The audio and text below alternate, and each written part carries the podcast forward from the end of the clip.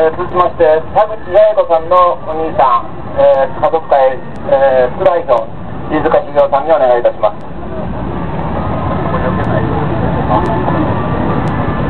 えー近所の皆様、こんにちは。えーこういった集会を我々は、ここ6年間、全国、あるいは世界にわたって、皆さんに訴えてまいりました。今、横田武さんがおっしゃったように、被害者の人たちは、そういう思いをもう30年もしているわけです。まあ、私の妹につきましても、28年間もそういう思いで今か今かと、この日本に、えー帰れる日を願っておるはずです。えーいろいろ話を、情報を聞きますと、被害者の人たちは、絶対に日本に帰ることを諦めない。どんな努力しても我慢もしても、迎えに来てくれる日をじっと待ってるという強い感じを私たちは聞きまして、これも安心したわけですけども、まあ、結果的には帰ってこなければ何もなりません。まあ、最近に至っては、この拉致問題、皆様の世論のおかげで、相当盛り上がってきておりますが、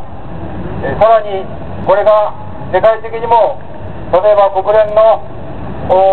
人権委員会の中でも重要な課題として論議され、北朝鮮に対する報告をはっきりさせという命令も出しております。えいろんな面で、この動きは少しずつずつですが、進展をしているような気がしますけども、我々はあくまでも望んでいるのは結果です。いろいろ交渉だとかいろいろやってますけども、北朝鮮につきましては、今まで皆さんご承知のように、言ってることが全て嘘だということですので、えー交渉で例えば約束しても、それが実現される保証はないわけです。一番確実なのは、日本人がきちっと元気で日本の国の地を踏んで家族のところに帰ってくる。これが結果です。この結果を見ない限り、我々は北朝鮮の思惑に惑わされないいう強い意志でおりますけども、え今回、えー今日、明日の2日間、日朝協議、日朝交渉をやってるはずですけども、今まで11ヶ月も音沙汰なく、しかも去年の暮れに迅速の対応をしなければ、あ迅速でかつ誠実な報告なければ、日本はかなりの対応しなきゃならないと、厳しい対応しなきゃならないと発表してから、やっとこう11ヶ月目で、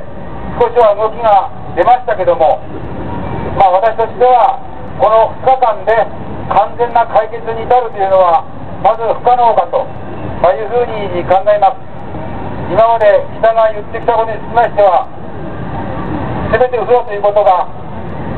180度反転して、今まで報告したことは全部間違いでしたと。よく調べましたら、日本人の方はこんなに生きてましたというふうな見解になるのは、まだまだ時間がかかるかなという気も気もしますけども、少なくともこの問題に関しては、途切れることなく、あらゆる場所で少しずつ少しずつ連携が取れてきているというふうに考えますが、一番これの鍵は何といっても日本政府の態度です。確かに先日のお組閣の改改装がありましたけども、えー小泉総理は変わってないんですね。我々はいつもいろいろなお願いに参っていますけども、最終的には小泉総理の決断がこの問題を左右する大きな鍵を握ってるわけですけども、えー今回の組閣の中で若干この拉致問題を考える筋はできておりますけども、最終的に小泉総理の決断が皆さんの世論を代表した決断、我々の願いを聞いてくれた決断が必要です。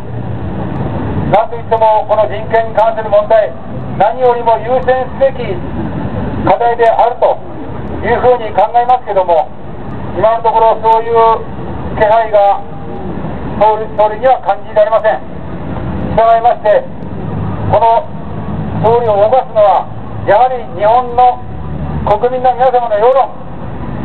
もちろん我々は訴え続けますけども、皆さんがこの問題に関して、日本のはっきりした強い態度を示してほしいと、怒ってほしいと、それで向こうがごめんなさいというような形が早く取れるように、私たちは皆さんにすがって、全国をまたまた回りまして、この皆さんの世論をいただきながら、交渉に当たっていきたいと思います。さらにさらなるご支援